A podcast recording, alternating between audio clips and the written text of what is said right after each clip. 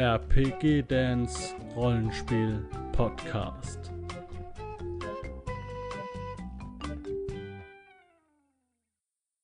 So Leute, herzlich willkommen hier zu einer Taverne zum Glücksritter, die lang geplant, aber trotzdem spontan daherkommt für mich. ja, hallo Dustin. Hi. Ja, Dustin, also erstmal, ne, es ist so witzig eigentlich. Ähm, jetzt zu dem Zeitpunkt, wo wir das jetzt aufnehmen, ist ein Teil von uns erschienen, wo wir über die, äh, nicht über die World of Darkness gesprochen haben, sondern über generell Online-Spielen bei Pen and Paper. Ne? Also jetzt nicht äh, hier Baldur's Gate oder äh, Skyrim oder so, sondern mit Roll20 oder so. Ähm, das haben wir vor Ewigkeiten aufgenommen. Mhm. Ja. Und witziger, ich habe das nicht extra umgeplant oder so. Das war Zufall, dass ich dich hier deswegen eingeladen habe. oh Mann, oh Mann, oh Mann. Ja, aber das könnt ihr euch gerne mal angucken. Also, das ist der Dustin von Hit Dice, der macht ganz viel mit Roll20, Werwolf und auch, ähm, ja, ich weiß gar nicht, ehrlich gesagt, ich muss sagen, ich weiß gar nicht, machst du äh, machst du eigentlich auf deinem Kanal Dungeons and Dragons, über das wir heute ja. reden, oder machst du es privat? Äh, sowohl als auch. Also ähm, im Moment ist es so, mein, mein Schwerpunkt liegt ja eigentlich auf VTTs beziehungsweise generell auf den Online-Spielmöglichkeiten von Pen-and-Paper-Systemen. Und ich mache natürlich auch was Systemspezifisches. Das erste System, mit dem ich angefangen hatte, war Vampire. Dann bin ich mit in D&D reingegangen, habe eine Zeit lang mit Freunden zusammen so eine Art Videopodcast gemacht. Und ähm, jetzt mache ich ab und zu was zu D&D, aber vermehrt zunehmend jetzt in nächster Zeit auch wieder. Da sind einige Projekte, die ich gerade plane. Okay, also du hast tendenziell äh, äh, eine Ader für komplett uninteressante Systeme, weil es gibt ja nur ein System, ja, das ist Midgard. Hm. Ähm, und äh, eigentlich, eigentlich ist Midgard ja auch der Marktführer der Herzen, muss man so sagen. Ja, ähm, können ja auch nicht alle perfekt sein, ne? Also. Ja, aber ich schaue jetzt halt von oben auf dich herab und möchte gerne von dir wissen. Nein, jetzt mal Spaß auf die Seite. Ähm, wir wollen heute über Dungeons and Dragons sprechen. Und zwar aus folgendem Grund ich nehme ja mit dem Stoffel eine Serie über eine, eine 80er-Jahres-Serie auf. Also wir machen eine Reaction auf eine äh, äh, Dungeons and Dragons Serie. Und jetzt hat sich der Stoffel, hat, hat mir verkauft, dass er sich ja voll auskennt. Ne? Und dann habe ich zum Stoffel gesagt, hier Stoffel, dann, lass, dann äh, stell doch mal Dungeons and Dragons vor. Weil auch wenn man, wenn das wahrscheinlich jeder kennt, es gibt viel dazu zu sagen. Und dann sagt er, ich habe ja gar keine Ahnung davon.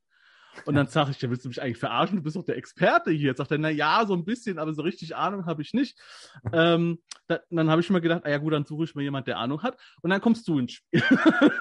oh Gott, Gott, Druck. ja, ja, so ein Druck. Druck. Naja, wie gesagt, das ist die Taverne, hier wird viel gelabert auch. Okay, ähm, erklär uns doch bitte mal einfach mal so grundlegend, was ist denn Dungeons and Dragons überhaupt? Fangen wir mal wirklich bei Null an, so. Weil ich habe überhaupt keine Ahnung davon. Dungeons and Dragons ist das älteste Pen-and-Paper-Rollenspiel, das es gibt. Also zumindest das erste, was äh, vermarktet worden ist als Pen-and-Paper-Rollenspiel, damals von Gary Gygax erfunden. Und äh, damit ist es sozusagen losgegangen eigentlich in der Szene, in der wir jetzt uns alle befinden und ganz glücklich mhm. sind mit dem System. Ähm, es ist natürlich so als richtiger Dungeon Crawler damals losgegangen auch äh, mit diesen Tabletop-Elementen daher. Also Gary Gygax kommt selber aus dem Tabletop-Bereich und hat dann sozusagen die Elemente davon genommen, Figuren einzusetzen, aber in ein Erzählsystem reinzubauen. Und so ist dann nach und nach daraus Dungeons and Dragons geworden, was bis heute dann in die fünfte Edition weitergetragen worden ist. Die fünfte Edition. Und das heißt immer, ähm, das ist jetzt zwar eine Parallelfrage, aber es passt ganz gut. Es, immer wenn ich das lese, steht da fünf also Edition 5 und dann noch ein E dahinter. Fünfte Edition, Fifth Edition. Also, weil das haben die das, also entweder haben die das in, gedoppelt äh, oder weiß ich nicht. Was meinst du? Ich meine, ich habe das schon öfter gesehen, dass da wirklich steht, ja, äh, Dungeons and Dragons äh, Edition 5 oder so und dann steht hinter der 5 noch ein E noch eins. So, eine, so, so wie eine, eine Short-Message-Nachricht. Ja? Achso, so. ja, okay, das, das, das, wäre unnötig gedoppelt, das stimmt. Aber dieses 5e wird deswegen häufig mit angeführt, weil ähm, das ist sozusagen diese Spielewelt-Engine auch, die damit beschrieben wird, denn es gibt auch ganz viele andere Systeme, die mit dem Regelwerk gespielt werden. Also da gibt's äh, Star Trek-Systeme, die das Regelwerk benutzen und alle möglichen anderen Sachen noch. Äh, das neue Power Rangers-System, also nicht das, was jetzt bald rauskommen wird, das richtige Rollenspiel zu Power Rangers, mhm. sondern das Power Rangers, was jetzt in den letzten Tagen rausgekommen ist. Das ist auch basierend auf den Regeln 5e, also ähm, von Dungeons and Dragons. Und das, äh, deswegen wird das immer so ein bisschen mit angeführt häufig, um das klarzumachen. Das ist sozusagen das Regelwerk, auf dem hier so die Grundmechanik läuft. Ah, okay. Also habe ich mich da doch nicht vertan. Ich dachte jetzt am Ende habe ich falsch erinnert.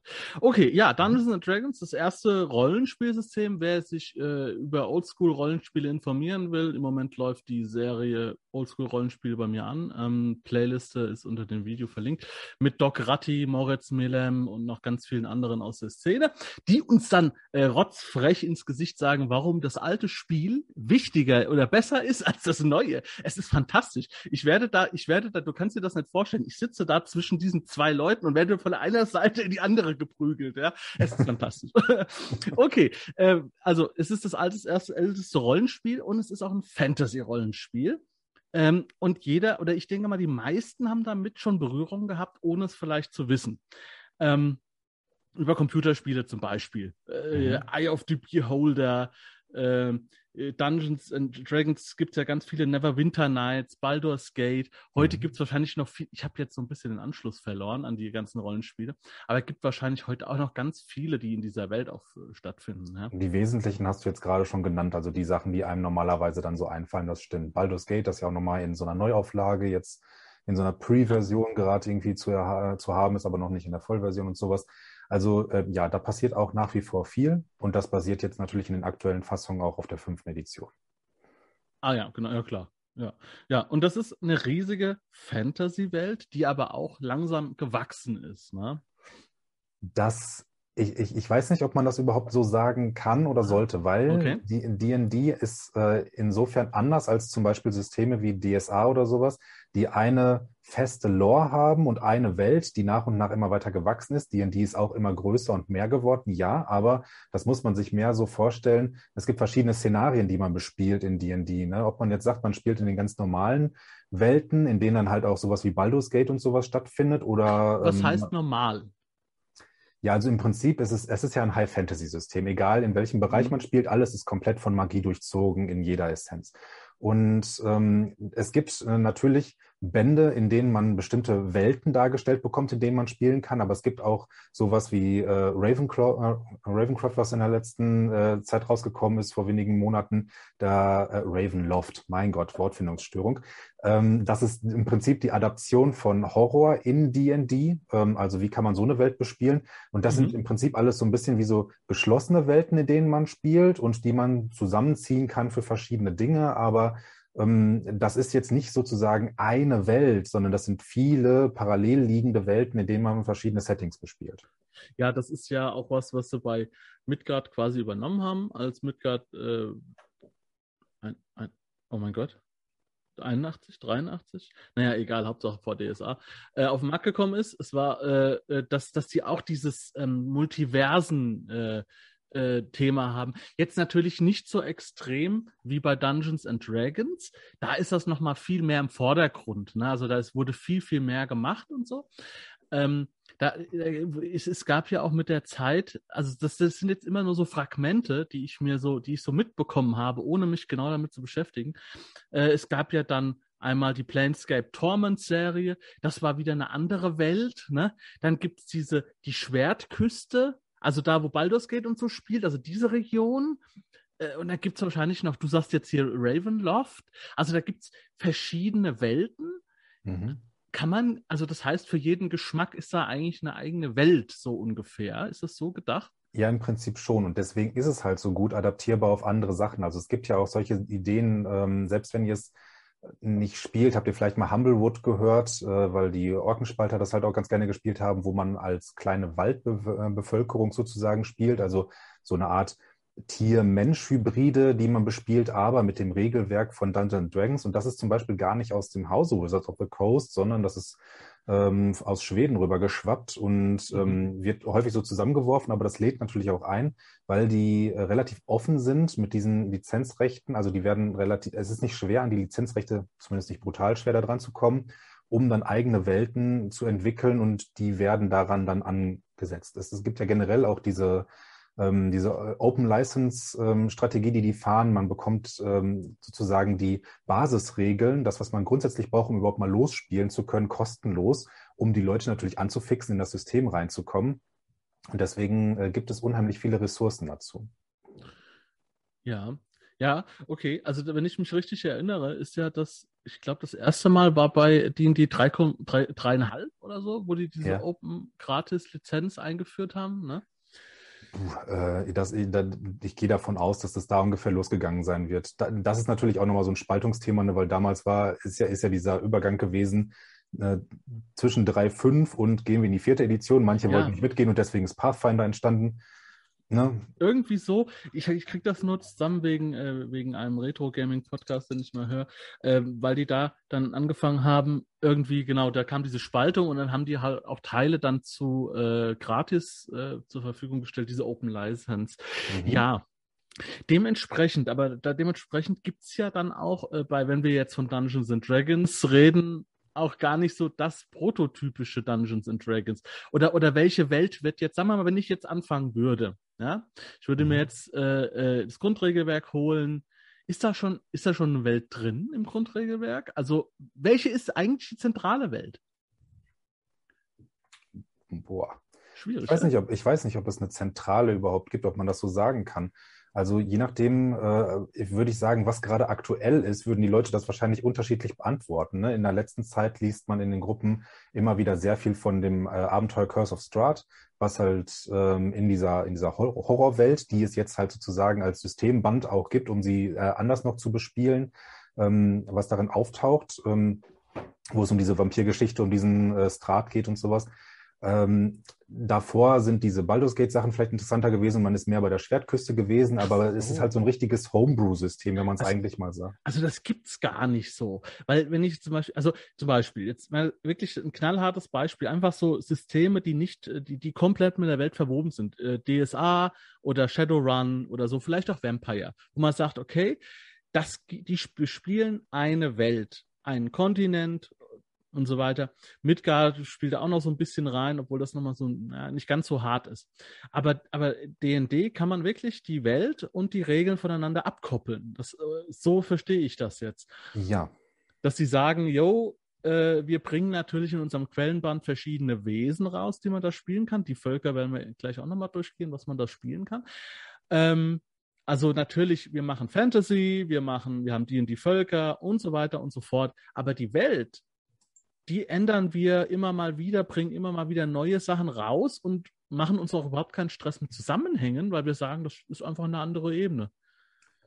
Ja, im Prinzip schon, genau. Also man hat ein Regelwerk entworfen, das sich auf möglichst viele Szenarien adaptieren lässt mhm. und dann kann man das da hinsetzen, wo man möchte. Also ich, die meisten Leute, die ich auch kenne und auch das meiste, was man eigentlich findet als Let's Play, außer das ist ein Let's Play von einem geschriebenen Abenteuer, sind äh, Homebrew-Welten und das ist völlig typisch für D&D. Ja, ja, das, ja, gut, okay, das kennt man ja überall, aber da ist es halt wahrscheinlich ja noch so äh, prototypisch, weil es halt das erste war, ne? Okay. Ja, vielleicht auch deswegen. Ja, und wenn du sagst, okay, die sind eh schon von Anfang an von der Anlage so offen gehalten, dass mhm. du was machen kannst. Ja, kommen wir doch mal zum System. Ähm, ist das ein W20er-System? es ist das System, das man mit allen Würfeln spielt die man kriegen okay. kann, gefühlt. Also, ich muss gestehen, ähm, ich habe gerade, ich habe was vergessen. Ich habe mal einmal in einen Charakter gebaut. Ja. Wir wollten mal den spielen, da ist es aber dann nie dazu gekommen. Aber ich habe einen Charakter gebaut, aber ich kann mich an mhm. nichts mehr erinnern. Nicht ja, ähm, also im, im, Grunde ähm, zu, zu, der Würfelfrage, wie gesagt, das ist ein System, in dem wir brauchen wir äh, alle von den Standardwürfeln. Wir brauchen den W4, den W6, den äh, W8, 10, 12 20 und dann noch den W100, äh, der im Prinzip ja aus zwei Zehnern besteht. Dann ähm, gespielt wird, äh, im, also in der aktuellen Version, in der fünften Edition jetzt, hat man äh, sozusagen seine Basisattribute. Ähm, die gehen von sozusagen 0 bis 20, wobei 0 kann man, ist eigentlich Quatsch. Aber ähm, da, da je nachdem, wie gut man etwas kann, kriegt man noch Modifikatoren da drauf. Das heißt, man kriegt Wür äh, Boni auf Würfe, auf Attribute oder auf seine Fähigkeiten. Die Fähigkeiten sind daran gekoppelt. Also wenn man jetzt zum Beispiel einen hohen Wert in Stärke hat, dann hat man auch einen hohen Wert in Athletik. Dann kommt dieser Modifier mit auf den Athletikwert drauf. Dann gibt es noch Möglichkeiten, dass man halt in irgendwas besonders talentiert ist. Das hat halt was mit der Klasse, Rasse und sonst was zu tun. Und äh, dadurch ergeben sich dann äh, ja, dein, deine Würfelwerte, die man so hat. Man wirft im Grunde bei Attributswürfen und bei oder generell bei Proben immer mit dem W20, dann kommt der Modifier drauf oder wird abgezogen und dann ähm, ist es so, in, in, den geschriebenen Abenteuern ist häufig vorgegeben, okay, wenn ihr die Falle zum Beispiel überwinden wollt, dann müsst ihr jetzt einen Wurf machen, der ist halt besser als 16 oder sowas und dann gelingt euch das. Und wenn ihr schlechter werft, dann wird die Falle irgendwie ausgelöst oder ihr kriegt besonders viel Schaden dadurch oder so ein Kram ungefähr. Das ist so die Basis. Und der andere Kram ist dann äh, im Prinzip das, was häufig in erster Linie im Kampf relevant wird, wenn dann halt mit Magie oder mit Angriffen ähm, gegen Feinde angearbeitet wird. Also D&D ist ein, ist ein kampflastiges System, das kann man schon sagen. Natürlich kann man es rollenspiellastig spielen, aber es wird gekämpft. Es ist ein Tabletop-Spiel. Mhm.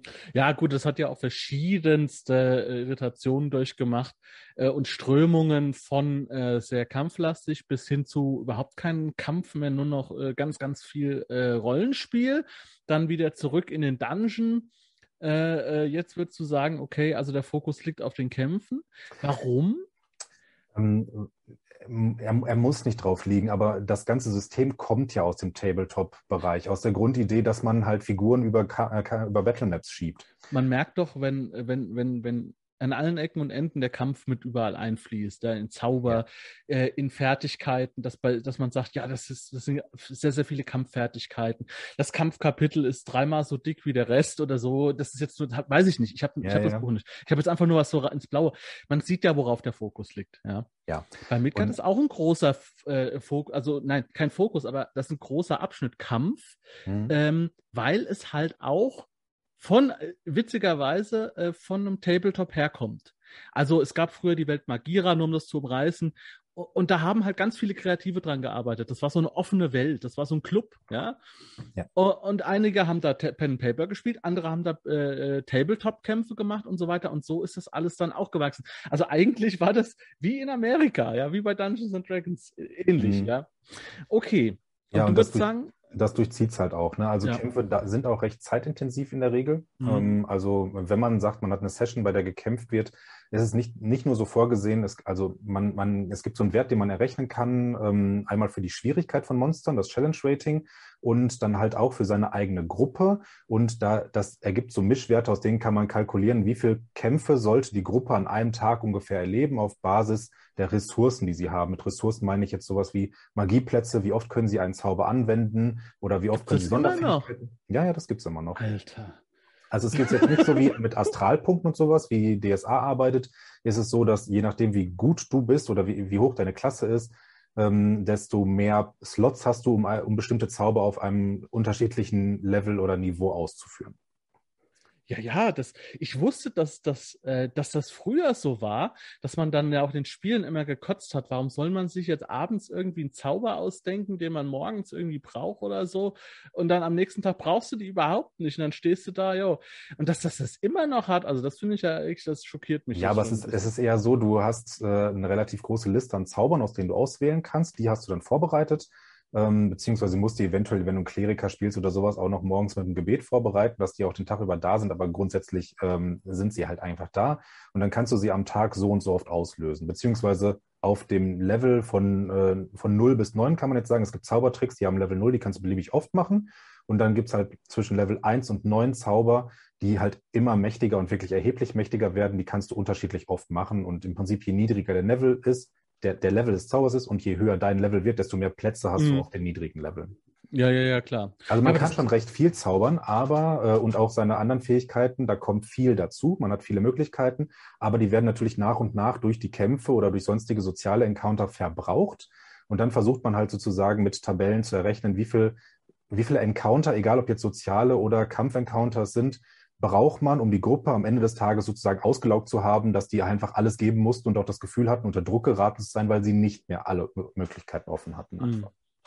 Okay, also es ist schon, das wirkt schon ziemlich so. Also da ist ja, da ist, da sind viele, äh, viele äh, Ideen dran. also das, das ist alles nach dem Kampf ausgerichtet, so, weil, weil diese mhm. Kennzahlen, die funktionieren ja auch nur, wenn bei, bei jedem Zauber, bei jeder Ausdauer, was auch immer, äh, das alles mit einbedacht ist. Und dann kann man sagen, jo, braucht sich der Spielleiter eigentlich nur hinsetzen, holt sich so ein Bestienbuch, rechnet so ein paar Werte zusammen, also so ein paar, äh, ja, und weiß, okay, die sind jetzt stark genug für meine Gruppe. Ja, im Grunde schon. Also als Spielleiter, was du machst, ist in der Planung vorher Ressourcenmanagement zu betreiben. Du überlegst dir, auf welchem Level sind die Spieler, was können die, welche Monster muss ich denen entgegensetzen oder wie oft muss ich die auf kleinere Mobs treffen lassen, dass am Ende der Kampf gegen dieses eine Monster doch anstrengend ist, weil sie einfach nicht mehr jede Option haben, die sie normalerweise haben am Anfang des Tages. Ja, äh, so ein System gibt es bei Midgard auch. Also das, äh, es gibt da äh, gewisse Einstufungen. Also mhm. äh, es wird gesagt, was weiß ich, der Grad und so weiter. Äh, also die Grade der Spieler und die Grade der Monster und ähm, es, es, müssen, es muss ungefähr diesen Wert haben, damit es zum Beispiel ein, ein anspruchsvoller Kampf ist. Oder äh, 20 drunter und es ist ein leichter Kampf oder sowas. Ne? Äh, damit der Spielleiter einfach so ein bisschen ein Gefühl dafür hat. Weil das ist ja oft bei, bei Pen and Paper auch so ein Thema. Äh, wenn der Spielleiter kein klares Gefühl dafür hat, äh, ist der Kampf jetzt zu stark, ist er zu leicht und so weiter, bricht mir alles auseinander. Das muss er entweder mit jahrelanger Erfahrung tun oder hat halt vielleicht so ein Hilfssystem. Ja, ja. also mit Hilfssystem arbeitet es auf jeden Fall. Was sich halt auch sehr lohnt, ist, selbst wenn man äh, kein Geld darin investiert, D&D äh, Beyond zu benutzen, ist eine Website. Da kann man Charaktere äh, anlegen, relativ gut automatisiert. Und da gibt es auch so einen Combat Encounter ähm, Rechner. Da kann man dann eingeben, okay, ich habe so viele Helden, auf dem und dem Level sind die alle, werden auch unterschiedlich, auch das funktioniert. Die haben einen Tageswert davon. Und wenn ihr denen jetzt dieses Monster gebt, dann ist das leicht, mittel, schwer oder tödlich. Tödlich bedeutet, die Gefahr ist da, dass mindestens einer der Helden stirbt während des Kampfes. Äh, zumindest die Gefahr ist da. Äh, das ist aber dann auch noch so, das wird dann auch nochmal unterschieden zwischen der eine Kampf wäre tödlich und ähm, der, die Tageswertung insgesamt. Also es kann sein, dass die Gruppe eine Tageswertung von, sagen wir mal, jetzt 10.000 Punkten hat oder sowas und dann müssen sie gegen ein Monster kämpfen, das hat 4.000. Das ist dann in der Situation tödlich und auch mhm. gefährlich, dass einer der Spieler drauf geht. Aber das heißt nicht, dass das alles ist, was denen dann begegnen muss. Da kann noch ja. mehr vorher passieren, um die dahin zu bringen, dass das die am Ende des Tages, wenn sie dieses Monster treffen, dass das dann auch wirklich ein tödlicher Kampf wird, um die letzten 4000 von den 10.000 auszutesten oder so. Ja, wo wir jetzt gerade da sind, äh, du, bei den Monstern, ähm, mhm. das ist ja auch so was, wo D&D äh, äh, sich immer vortut. Ähm, wie viele Monsterhandbücher gibt es denn mittlerweile? Also, sind ähm, wir schon es, zweistellig? nee, es gibt, also wir, wir sind äh, mit Sicherheit im vierstelligen Bereich, wenn wir über Monster sprechen. Äh, aber Monster-Handbücher, es gibt im Grunde, das, ähm, das Grundregelwerk ist eigentlich das Spielerhandbuch. Dann gibt es das Spielleiterhandbuch noch und es gibt das erste Monster Manual. Und das ist eigentlich auch das Monster Manual. Es gibt kein weiteres mhm. in dem Sinne. Es sind dann noch weitere Sachen rausgekommen, ähm, die sind Mischungen aus Monster Manual und Lore. Das heißt, da hat man dann ähm, äh, teilweise eine Erklärung davon, wie sehen, was sind eigentlich die Unterschiede zwischen Dämonen und Teufeln und die ganze Geschichte um die herum mit den Höllen und allem möglichen drum und dran, mit den Welten und sowas wird alles darin erklärt. Das ist die eine Hälfte des Buches und die andere Hälfte sind die ganzen Monster, die einem dann in diesen Höllen begegnen können. Also quasi so Ebenen, Regionalbände so. Ja. Dass man sagt, wir sind jetzt auf einer Elementarebene, jetzt haben wir die Geschichte der Elemente und so weiter und dann kommen erstmal ein Haufen Elementare so. Genau, und darin spiegelt sich auch das, was ich vorhin meinte. Wenn du sagst, du möchtest gerne Abenteuer bespielen, die was mit Dämonen und äh, äh irgendwelchen Unterwelten und sonst was zu tun haben, holst du dir dieses Buch. Und wenn du sagst, du möchtest irgendwie gerne was mit Feen und äh, sonstigen Welten spielen, dann holst du mir halt das Buch. Oder wenn du was mit Zwergen im Fokus machen möchtest, das Buch. Und so ist es so ein bisschen gedacht. Ne? Je nachdem, was du bespielen möchtest, gibt es immer ein Buch und da sind halt auch die Monster mit drin. Und so kann man im Prinzip sagen, wir haben drei Bücher, die sowas wie ein Monster Manual sind, aber es gibt halt das Monster Manual und es gibt zwei Bücher, die dann halt viele Monster enthalten, aber auch viel Lore. Welche wären? Also sag doch gerade mal. Äh, das ist einmal ähm, Volos Guide äh, und ähm, oh, jetzt habe ich gerade Wortfindungsstörungen, wenn es mir gerade einfallen würde. Ähm, bevor ich jetzt Blödsinn erzähle, schlage ich einfach nach. ja, oder, oder, oder, es wird dir im Laufe des Gesprächs einfallen. Das, das kann auch gut sein. Das aktiviert sich ja dann. Genau. Was ist denn im, also im Monsterhandbuch, in dem normalen, das bedeutet, also wenn ich mit dem Spiel einsteigen will, brauche ich erstmal schon mal drei Bücher. Also ich brauche. Du brauchst im Prinzip das Spielerhandbuch, du brauchst das Spielleiterhandbuch braucht theoretisch nur der Spielleiter so. und das Spielleiterhandbuch ist mehr so ähm, voll mit Regeloptionen. Wie kann man mit bestimmten Dingen umgehen oder sowas, um die zu bespielen? Ich möchte eine Verfolgungsjagd machen, dann kriegst mhm. du Regeln für eine Verfolgungsjagd im Spielleiterhandbuch. Du möchtest mit den Spielern richtig Jagd ausspielen auf Tiere oder sonst was, Anleitung dafür hat das Spielleiter. Also Erweiterungsregeln sogar. Genau, das Spielleiterhandbuch sind eigentlich die Erweiterungsregeln. Das, was die Spieler eigentlich brauchen oder was man zum Spielen eigentlich braucht, ist das Spielerhandbuch, das Player Headbook. Mhm. Und damit du genug Monster hast am Anfang, solltest du auch das Monster Manual mit dazu nehmen. Und wenn du dann sagst, ich möchte ein bisschen mehr haben, dann holst du dir halt noch Xanatas Guide to Everything oder Volos Guide, was ich gerade gesagt hatte. Ähm, zuletzt auch noch rausgekommen, äh, oder was heißt zuletzt, aber als äh, eins der letzten ähm, größeren ist auch noch Tasha's Cauldron of Everything gewesen. Da geht es ganz viel um verschiedene Magie, Rituale, um Tätowierungen, die ähm, besondere Vorteile für dich hervorbringen können und besondere Zauber. Und äh, Mordecai's Tome of Foes ist auch nochmal was, was viel Lore und viel Monster enthält. Das sind so die, die Hauptbücher eigentlich, wenn es jetzt um Regeln geht und um Spielwelten. Und die Abenteuer selber, die bespielen dann diese Spielwelten oder Sachen, die dann irgendwann zu einer Spielwelt werden, wie aus von Curse of Strahd, das zuerst rausgekommen ist, dann irgendwann mal dieses Ravenloft-Buch rausgekommen ist. Ach so, mh. also die, die, die, äh, die testen quasi mit solchen Abenteuern oder Kampagnen so eine neue Welt an. Und wenn die gut ankommt, dann wird es für eine neue Ebene ausgearbeitet. Äh, vielleicht, Vielleicht, kann man es so sagen, genau. Also die Sachen, die besonders erfolgreich sind, die haben hohe Chancen darauf, dass später dazu noch mehr erscheint. Mhm. Aber man findet meistens in den Abenteuern, wenn man sich die kauft, auch schon sehr viel Information, dass man selbst darin auch wieder homebrewen könnte. Also selbst Kaufabenteuer haben halt den Vorteil, dass man damit im Prinzip neue Spielwelten erschließen kann. Und wenn man dann halt mehr darüber haben möchte, muss man hoffen, dass es dazu auch ein Buch gibt oder irgendwas in den anderen Büchern schon steht. Mhm, mhm, okay.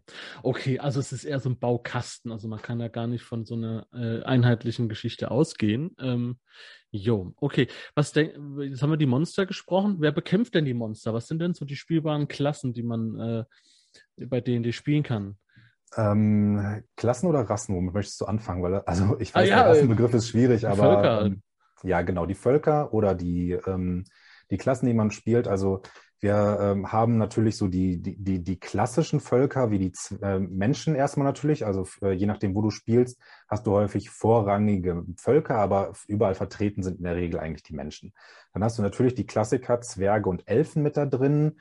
Und ähm, dann ganz viel tauchen halt da drin auch sowas wie Halblinge auf. Ähm, mhm. Also Halblinge ähnlich wie Hobbits oder sowas könnte man das vielleicht vergleichen. Es gibt aber auch genauso die Goblins, die im Prinzip ein bisschen ähnlich sind, aber die ähm, ja mehr so in Richtung dieser, dieser humanoiden Richtung, äh, also die Goblins vielleicht nicht im Speziellen, aber ähm, es gibt auch Kobolde. Kobolde sind zum Beispiel eher angesiedelt an, äh, an so diese Drachenwesen. Und es gibt aber auch ähm, da Wesen, wo man im Prinzip sowas wie ein, ähm, also man, man kann Lizard-Volk spielen, die haben einen Schwanz und dann gibt es Dragonborn, die haben keinen Schwanz, aber beide haben irgendwie was mit Drachen zu tun. Wenn man das so sagen möchte, es gibt die Orks und eigentlich, eigentlich gibt es alles, was man so irgendwie kennt. Also die sind auch spielbar. Also, die sind eigentlich auch alle spielbar, ja. Also die sind schon drin so. Genau. Okay. Äh, wie sehen denn die Orks aus? Also so rein von der Lore her. Weil ich sag gleich, warum ich das frage. Die Orks sind ein, äh, ein normales, humanoides Volk, wie im Prinzip die Menschen auch. Sie sind kriegerisch her, aber es gibt jetzt nicht wie bei Herr der Ringe oder sowas so einen klassischen Konflikt oder sowas zwischen Orks und Menschen oder so etwas. Nee, wie die aussehen. Wie die aussehen. Die sehen, äh, ja, die haben halt häufig auch diesen typischen Grünhäute-Namen mit da dran oder sonst was. Die sind, es gab, es gab vor, äh, ist das jetzt ein Jahr her oder anderthalb, gab es da mal irgendwie so einen großen Konflikt auf dem äh, D&D-Markt, sag ich jetzt mal, weil die Orks nämlich häufig auch dargestellt werden als dunkelhäutig oder sowas und dunkelhäutig und böse und sonst was ist rassistisch. Und das war dann, das gab großes Chaos mal wieder mit den Orks, obwohl das eigentlich überhaupt nicht so ins Setting verankert ist, wurde das so ein bisschen von außen drauf gestülpt aus, ist mein Eindruck. Ne? Also ich hatte dann, mhm. habe dann vorher noch nie drüber nachgedacht, dass sowas dahinter stecken könnte überhaupt. Ähm, aber wie dem auch sei, das war der Moment, wo dann gesagt wurde, okay, wir sprechen nicht mehr über Rassen, sondern wir sprechen jetzt über Völker, wo also in den Büchern alles umbenannt worden ist, erstmal als Reaktion darauf, was mit Sicherheit sinnvoll ist. Ne? Also, dass man mit Sen Sprache sensibel umgeht, finde ich. Scheißegal, ich will wissen, wie die Orks aussehen. also, die, die, die Orks sehen aus wie Orks. Wie soll ich dir das jetzt sagen? Sie sind nicht so hässlich wie bei Herr der Ringe. Aber sind die, sind die grün oder? Ja. Weil, weil wir gucken diese Serie da aus den 80ern und Ja. da haben die Orks haben hier unten einen Dorn raus und sehen aus wie Schweine, äh, Rattenmenschen. Nein, nein, nein, nein, nein. Äh, Deswegen frage ich. Nein, also die, so, so würde ich das jetzt nicht sagen. Die, die Orks sind schon in, in weiten Zügen, sehen die schon äh, menschenähnlich aus. Der Kopf unterscheidet sich, würde ich sagen, am meisten eigentlich. Also sie sind alle, sagen wir mal, sie sind grundsportlich. Aber ähm, der Kopf ist wahrscheinlich das, was sich am meisten unterscheidet. Äh, und da kann's halt, da kann sie halt unterschiedliche Gesichtsbehaarung haben. Sie haben halt generell auch viel Körperbehaarung. Was sie auch haben, sind diese typischen Orkhauer. Ähm, aber äh, und, und natürlich ein etwas anders geformtes Gesicht. Es gibt natürlich auch welche, die vielleicht ein bisschen schweinsnasiger aussehen, klar, aber das muss nicht so sein. Ja, also es war, äh, es gibt ja, wie gesagt, es gibt ja einmal die Herr der Ringe Orks, das sind eher so die kleineren, die schmächtigen, die, also quasi die, die Elben, die verkrüppelt wurden Mhm. über tau tausende Volke, äh, Folter. Dann gibt's die War, äh, Warhammer Orks, ne, die großen, muskulösen, dicken, grünen und so weiter. Äh, deswegen frage ich so. Und wie gesagt, in dieser, in dieser Serie sind das halt, die haben halt irgendwie die, die sehen nach allem aus, die sehen eher nach Gamorreaner aus von Star Wars als, äh, als nach Orks. Und wir haben uns die ganze Zeit gefragt, was sind das für Viecher? Und der Stoffel, ja, das sind bestimmt irgendwelche Kobolde, aber dafür sind sie viel zu, viel zu stark. Und dann Ja. sagt irgendeiner dann in irgendeiner Folge dann so, oh, du bist jetzt der Gefangene der Orks. also deswegen dachte ich, ob die da immer noch so aussehen bei Dungeons and Dragons. Habe ich noch Hm. nie gehört, dass die so aussehen wie da.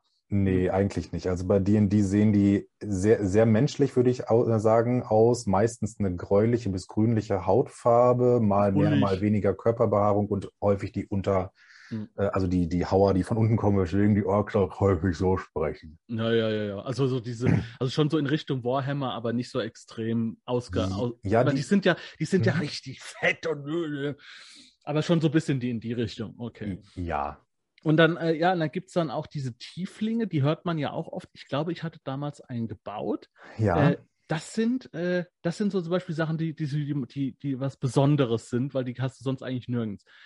Ähm, Mhm. Die haben einen Schwanz, glaube ich, einen Hörner. Ja, genau. Die haben Hörner auf dem Kopf, also sie sehen im Prinzip teuflisch dämonisch aus und das hat auch was mit deren Abstammung zu tun, aber im Groß, aber sie müssen jetzt nicht böse sein oder so etwas. Ne? Sie können nee. ganz normale Spieler sein. Nee, nee.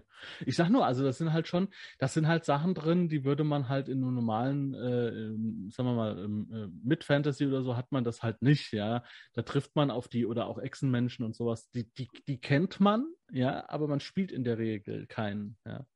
Also man könnte es vielleicht so ein bisschen so sagen, bei D&D, es gibt jetzt nicht den klassischen Rassismus oder sowas da drin. Es ist jetzt nicht so, dass gesagt wird, das eine Volk ist besser als das andere oder sowas oder die kommen nicht miteinander aus, sondern es ist eher so, es gibt in den Regionen vorrangige Völker. Es gibt dann ein paar Völker, die sind mal mehr, mal weniger vertreten. Aber ja, ein Tiefling wird häufig komisch angeguckt, äh, weil die halt super selten sind. Aber jetzt eher, also von den meisten wahrscheinlich eher aus Interesse angeguckt. Nicht, weil sie sich denken, was ist das für ein komisches Ding, das wollen wir hier nicht haben. Mhm. Ja, also eigentlich dann so wie bei Midgard auch, wenn ein Zwerg in eine Stadt kommt, äh, wo es weit und breit keine Zwerge gibt, dann äh, schauen die Leute auch. Obwohl, ja doch, kommt. Ja, Ja, aber wenn man jetzt nicht bewusst etwas bespielt, was irgendwie mit Sklaverei oder Rassismus oder sonst was zu tun hat, dann ist das eigentlich kein Problem in der D&D-Welt. Also so ist sie zumindest nicht veranlagt.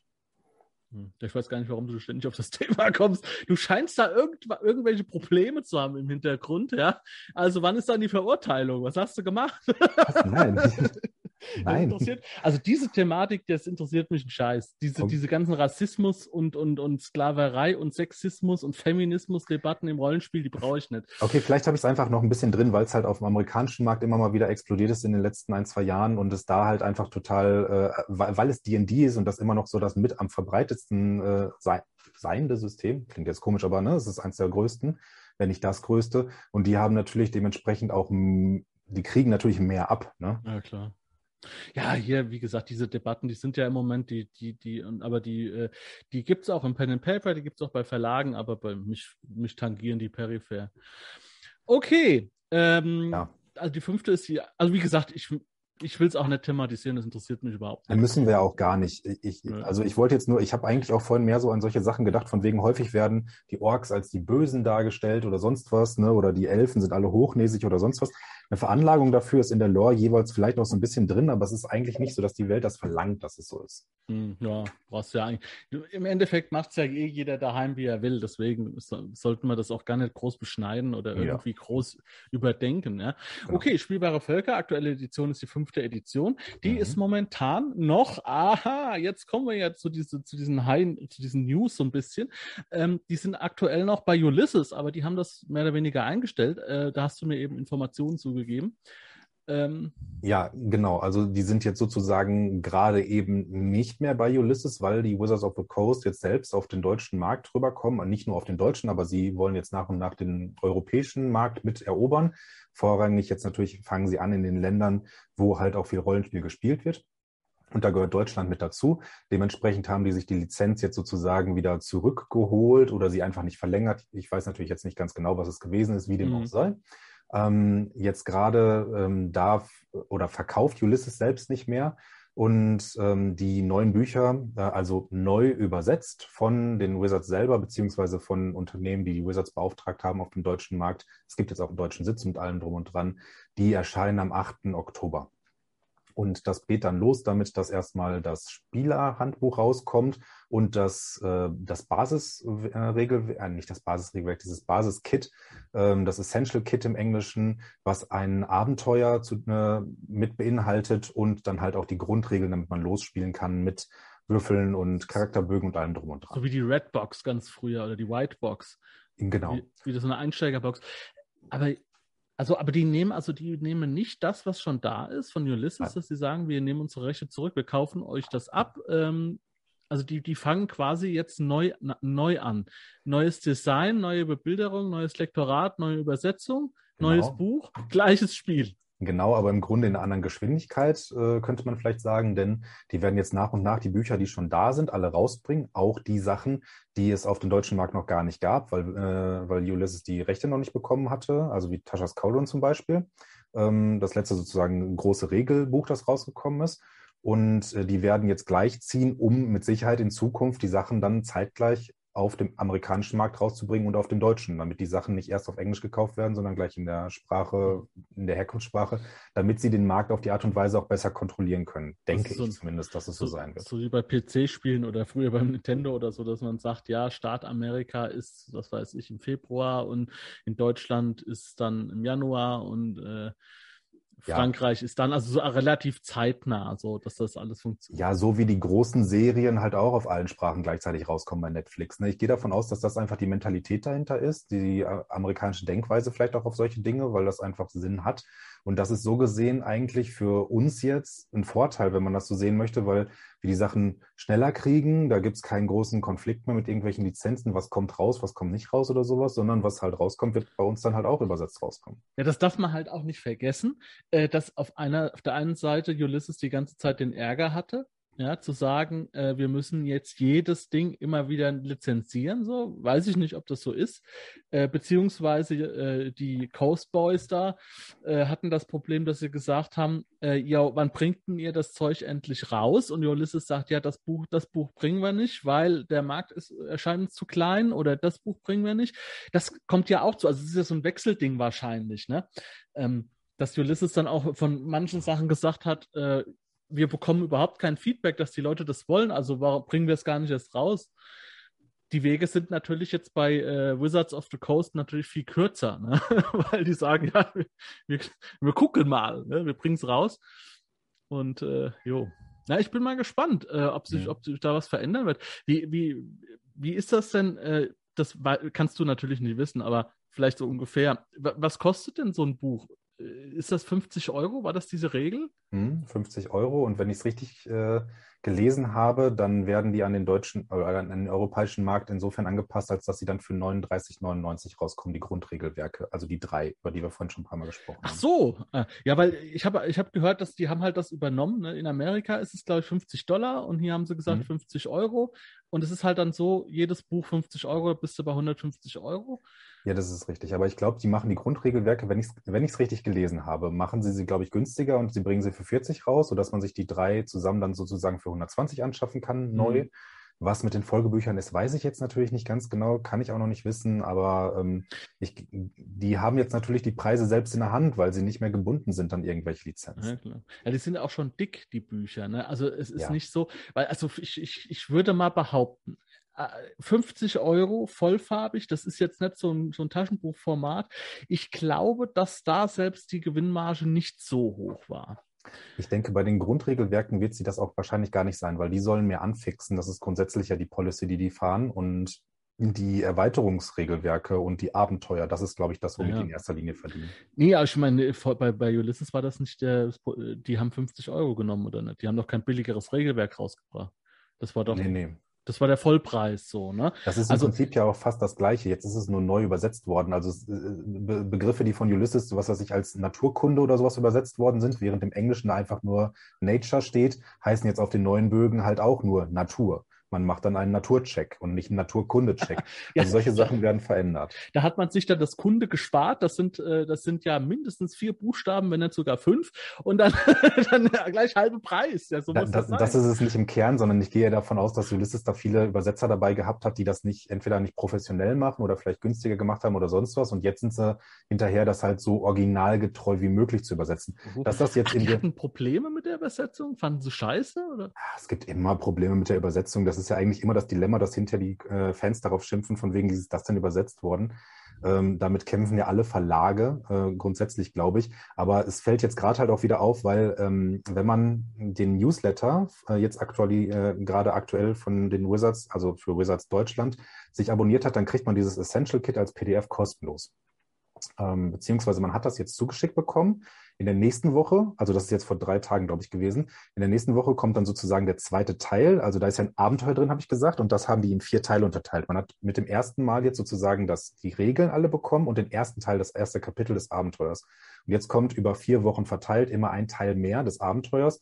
Und dann kann man, wenn man den Newsletter jetzt aktu äh, aktuell äh, sich besorgt, wenn es denn so stimmt, das wurde jetzt nur diskutiert, aber eigentlich nicht wirklich ähm, festge fest bestätigt von den Wizards, diese Sachen respektiv auch immer wieder runterladen. Das heißt, man kann eigentlich das ganze Essential Kit als PDF kostenlos bekommen, was halt schon mal so ein Riesending ist, weil es keine PDFs von diesen ganzen Sachen gibt bis jetzt oder gab. Ach so. es gab ja, alles Ulysses hat ja gerne, äh, verkauft ja gerne PDFs. Das ist ja, ja so. Das konnten haben sie nicht, nicht gemacht. Weil es, nicht, weil es sie aber auch auf dem englischen Markt nicht gab. Durften sie vielleicht dann auch nicht. Gab keine ja. Rechte dafür. Ja. Naja, gut, okay, das ist jetzt alles Spekula Spekula mhm. Spekulation. Aber äh, dadurch, dass jetzt äh, der quasi Neustart kommt und die ganzen Aktionen dann laufen, die Werbung läuft an und die Einsteigerbox kommt raus, äh, werden natürlich auch viele Leute vielleicht damit einsteigen wollen. Ähm, wie einsteigerfreundlich ist denn Dungeons and Dragons? Mir wäre eine Einschätzung lieb, irgendwie, wenn du sagst, hm, zwischen zwei Systemen, da ist es in der Mitte oder so, kann, ob man das, hast du da vielleicht irgendwie, wie schwer das ist, wie komplex es ist, ähm, dass man vielleicht, vielleicht so ein bisschen so eine Richtschnur hat. Also ähm, sagen wir mal, wenn man sich jetzt die, diese Basis, dieses Starter-Set holt, dann hat man da ja schon fertige Charaktere mit allem drum und dran drin, sodass man einfach losspielen könnte. Wenn man selber das System kennenlernen möchte, dann gibt es schon was zu lesen, aber die Grundregeln sind eigentlich nicht super schwer und also ich finde, die Hürde ist recht gering. Aber wenn man jetzt sagt, man möchte das irgendwie auf so eine Skala von eins bis zehn bringen, würde ich sagen, liegt das irgendwo so bei drei, vier, eventuell auch fünf, je nachdem, wie rollenspielaffin man ist, um reinzukommen. Es ist jetzt nicht so äh, Beyond the Wall oder sowas, ne, wo man praktisch äh, fast, äh, fast nichts für wissen muss oder sowas, um direkt reinzukommen in das System. Man muss schon ein bisschen was lesen, aber das Schwerste ist eigentlich auch tatsächlich der Charakterbau. Der ganze Rest, weil es so homebrewig ist, ist eigentlich super einfach. Okay. Also es ist halt so ein, so ein Ding, äh, ja gut, dass, dass Einsteigerregeln einfach sind, da braucht man nicht drüber reden so. Ähm, aber wenn, was weiß ich, zum Beispiel, es ist halt schwierig. Ähm, wenn du viel Brettspiele spielst, dann sind die einfachsten Mechaniken für dich bei jedem Brettspiel gleich oder ähnlich. Du, du kannst es ganz schnell äh, begreifen. So. Wenn jemand überhaupt nicht Brettspiele spielt, dann sind die einfachsten Sachen, wo wir gar nicht drüber nachdenken, ein, Thema so, ne? Deswegen ist es auch bei Midgard, für mich ist das super einfach, auch, auch im Einstieg, ja. Aber ich weiß noch, wie ich geschwitzt habe, als ich eingestiegen bin. Ähm, ja. Ähm, das ist halt die Frage so, ne? Gut, ich meine zum Beispiel die Einsteigerregeln jetzt von Cthulhu, weißt, weiß ich nicht, ob du die kennst. Äh, Mhm, ja. Es gab ja dieses Corbett-Haus und so mit so einem Heftchen und so. Ne? Also das war schon ähm, vom Einstieg her super einfach so, ne? Ja, also ich würde sagen, es ist nicht viel schwieriger, in D&D reinzukommen. Es ist halt nur so, je mehr Regeln man sich holt, desto viel mehr Zeugs ist, aus dem man wählen kann. Ja. Deswegen äh, ist auch ein sehr großer ähm, Teil der Leute, die das spielen, äh, mit auf D&D Beyond unterwegs mh, als Plattform. Denn wenn man darin die Regelwerke kauft, dann hat man sie zwar nur als digitale Güter, aber darin gibt es hervorragende Generatoren, die im Prinzip wirklich so einen durchklicken lassen. Ne? Man sagt, okay, ich möchte ich möchte das Volk spielen und ich möchte die Klasse spielen, dann wird schon mal alles reingehauen, was da ist. Dann kannst du deine Attribute auswürfeln und den, im Prinzip alles andere macht das Ding dann für dich automatisch. Und wenn du dann noch Zauber haben möchtest, dann da, krieg, zeigt er dir an, welche kann denn deine Klasse eigentlich. Dann klickst du die an, die du daraus haben möchtest. Und dann wird das alles automatisch in den Charakterbogen reingeklatscht.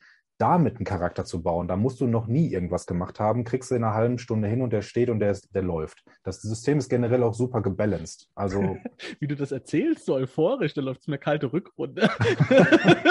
Ja, weil es meine Erfahrung war. Ich hatte das System noch überhaupt nicht gespielt und habe das meinen ersten Charakter auf Beyond ge äh, gebaut und der Spielleiter, bei dem ich damals das erste Mal spielen durfte, der hatte halt zum Glück die ganzen Sachen in Beyond auch gekauft. Und äh, ich hatte halt erst geschwitzt, ne, von wegen, weil ich dachte, boah Gott, ne, es ist jetzt fünf, sechs Jahre her, dass ich das letzte Mal DSA gespielt habe. Ich weiß noch, was für eine maßlose Überforderung war, das war. Jetzt haben wir hier sozusagen den unmittelbaren Konkurrenten auf dem deutschen Markt, D&D. Ist wahrscheinlich genau die gleiche Katastrophe. Und dann saß ich da, hab da durchgeklickt, Charakter war fertig, dachte, boah, geil. Das war gar nicht schwer. Ähm, wenn ich jetzt das aber nur auf Basis der Bücher hätte machen müssen, wäre wäre das schon deutlich komplizierter gewesen. ähm, ja, warte mal Sekunde. Hey, Katze, kannst du bitte, das ist, ja, die läuft hier. ich musste sie jetzt aktiv davon abhalten, das Mikrofon zu schmusen. Vielleicht hat man es ein bisschen klonkern hören. Kleiner Katzenterrorist, okay. Ja, ja. Der miaut doch schon die ganze Zeit. Ich muss Ah, ihn ja. ignorieren. Das ist viel zu früh für Futter. Nee, weil äh, es ist halt so. Weißt du, ich setze mich da hin abends, gestern Abend noch, ich habe mich da hingesetzt, Mhm. äh, Tass Kaffee, ich hatte mein äh, großes Zamonien-Lexikon und habe einfach mal eine Klasse äh, des Eideten gebaut. Okay. Für, äh, mit ähm, Katze. Mit äh, Savage Worlds zum Beispiel so. Ja. Ja. und ich blätter dann und ich gucke und ich lese quer und so. Das, das, das ist für mich halt spannend so, ne? Mhm.